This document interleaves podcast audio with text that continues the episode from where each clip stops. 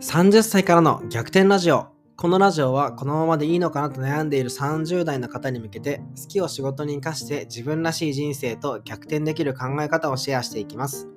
おはようございます。保険屋として活動しながら保険屋向けの教育事業、ソフトリバーの運営、学生向けのキャリア講師をしているふみやです。本日のテーマ、人前で質問できないを克服しようというテーマでね、今日は話をしていこうと思います。あのね、質問したいことがあるんだけど、自分の質問に価値があるのかなって思ったりとか、こんな質問をしちゃって、周りの人の時間を奪ってしまうんじゃないかなって不安になって、質問できない時って結構ありませんかね？特に有名な方の講演会とか、まあ、最近だとね、あの、オンラインでの、こう、ズーム勉強会みたいな、そういうところもね、よく開催されてると思うんですよ。だからそういう場面での、あの、知らない人の前で質問する場面って特に不安になりませんかね？でね、自分に実績とか経験がないと、まあ初心者であればあるほどね、質問ってできないと思います。で、そんな風にね、悩んでしまう人が、これからはね、勇気を振り絞って質問できるようなね、ヒントを今日はお伝えできたらと思います。で、結論ですね。あなたの質問は周りの人にとってめちゃめちゃ価値があるということをね、まず知ってほしいなと思ってます。なんかさ、人前で質問とかさ、発言するときって、この空間の中で自分が一番レベル低いなとか、一番自分が知識が浅い人間のように感じると思うんですよ。だけど、全然そんなことってないんですよね。こう、あなたがね、思った質問とか疑問っていうのは、その場にいる、会場にいる80%ぐらいの人が同じように聞いてみたい質問だし、だけど、会場のね、80%の人も同じように、あの、これって質問していいのかな？てんてんてんみたいな感じで悩んでるんですよ。だからね、そのタイミングで勇気を振り絞って質問してくれたら、もうよくぞ、よくぞ言ってくれたみたいな風に、もう皆さんね、心の中でめっちゃ拍手してるんですよ。だからまず土台として自分が思っている疑問とか質問っていうのは、これは誰かにとってもモヤモヤしてる質問だっていうことをまずね、理解してほしいんですよ。自分だけとかってことはないです。だから、まず勇気を振り絞って質問して救われる人がいるということをまず理解してください。で、次にね、自分にこう経験とか実績がないから、あの、初心者的な質問をするのがこう、申し訳ないみたいにね、思う時もあると思うんですよ。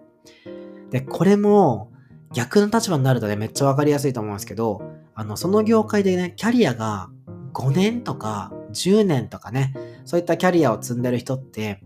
もう基本的な質問とか、初歩的な質問をしたくてもできないんですよ。もしね、そのキャリアがあるのにそういう質問しちゃうとさ、え、なんか5年目なのにさ、まだそんな質問するの？とか、え、お前今までそこ理解せずにさ、仕事やってきたん？みたいな風に思われるのがさ、めちゃめちゃ怖いんですよ。だからそういう時にね、あの、まだキャリアの浅い人が、もう当たり前かもしれないんだけど、わかんないから教えてくださいっていうね、初歩的な質問をしてくれるのが、実はキャリアを積んでいる人たちにとってもめちゃめちゃありがたいんですよね。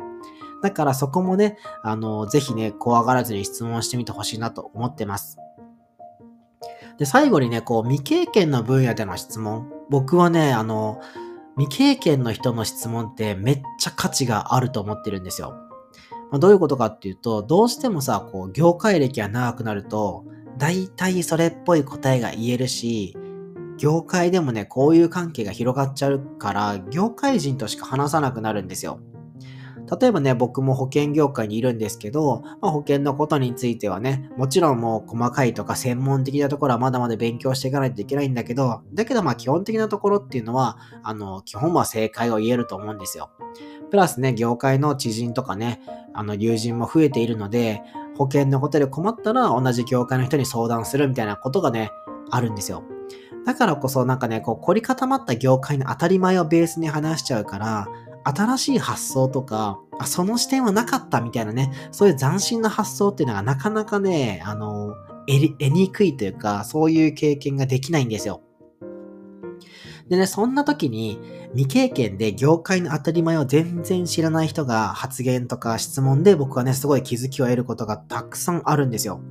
だから僕も自分の仕事でなんかね、新しいこう展開をしたいなっていう時には、保険業界のことを全く知らない人に質問をしたりとか、感想をもらうっていうことをすごく大事にしてます。で、僕もそういったね、知識とか経験がない未経験の方に救われて、救われた経験がたくさんあるからこそ、僕も全く知識がない、全く知らない業界の人からなんかね、話をする時があっても、僕は結構勇気を振り絞って、あの、質問してますね。あの、気になったらどんどん質問するようにしてます。なぜかっていうと、あの、知識がないからこそ生まれる疑問とか感想って、今の未経験の時しか言えないんですよね。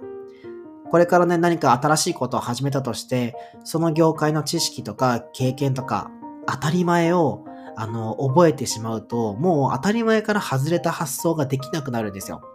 だからこそ僕は、あの、自分がした何気ない質問とか、あの、自然に生まれた質問っていうのが、相手にとって何かで気づきになるかもしれないんで、そういう可能性もあると思って僕はね、あの、未経験の分野も質問をどんどんするようにしてます。